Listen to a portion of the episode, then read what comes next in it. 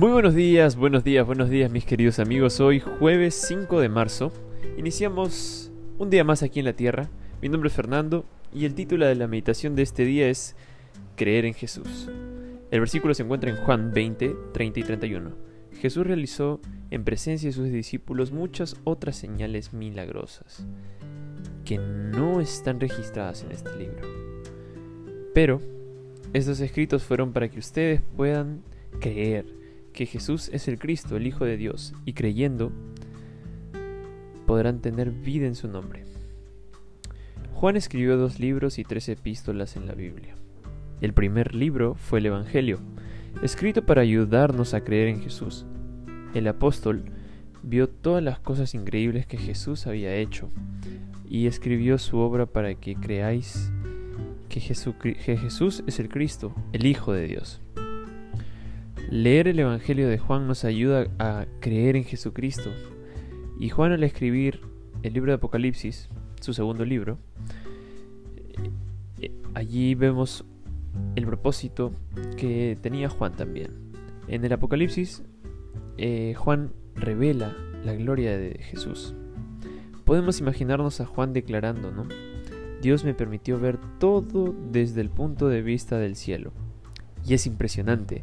El Cordero está abriendo su camino a través de la historia con un golpe para completar el plan original de Dios. Vi la, santa ciudad, la nueva Jerusalén bajando del cielo. Está descendiendo para nosotros y para ti y para mí. Y oí, una, y, oí, y oí una voz que decía, He aquí el tabernáculo de Dios con los hombres. El mismo Dios estará con ellos. Ellos serán el pueblo de Dios y Dios mismo estará con ellos. Y Él será su Dios. Y Jesús estará en el centro de todo, de principio a fin. Y Juan escribió el libro de Apocalipsis para que los fieles de todas las edades no perdieran la confianza en Jesús. Entre el Evangelio y el libro de Apocalipsis, Juan escribió tres cartas para mostrarnos cómo podemos disfrutar de la comunión con Jesús hoy en día. El Evangelio fue escrito para que podamos creer, el libro de Apocalipsis para que podamos confiar, y las tres epístolas para enseñarnos cómo caminar con Jesús cada día de nuestro viaje en esta tierra. En los últimos tiempos podemos ver que Juan era era perseguido, ¿no? Al igual que los cristianos en el tiempo de Juan. Muchos aceptaron a Jesús como su Salvador y la vida se convirtió en un torbellino.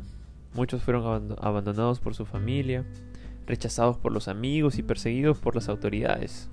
Algunos perdieron sus trabajos, fueron arrestados y golpeados, arrojados a las bestias, quemados en la hoguera. Seguir a Jesús siempre le ha costado mucho a todos sus seguidores. Pero si le preguntas a uno de esos cristianos cómo es seguir a Jesús, te diría, ¿no? Es maravilloso. Soy tan feliz. Las desventajas, entre comillas, de seguir a Jesús fueron compensadas por la comunión con Él, que es Emanuel, Dios con nosotros. Creer significa más que aceptar los hechos sobre Jesús. Es conocerlo de por vida o por muerte. ¿Te gustaría orar? Allí donde estás vamos a orar, cierra tus ojos. Querido Padre, muchas gracias porque a través de la Biblia encontramos tus evangelios, Señor, para poder creer, el evangelio para poder creer. Y podemos encontrar también las epístolas, Señor, para poder saber cómo comportarnos, cómo vivir en comunión contigo.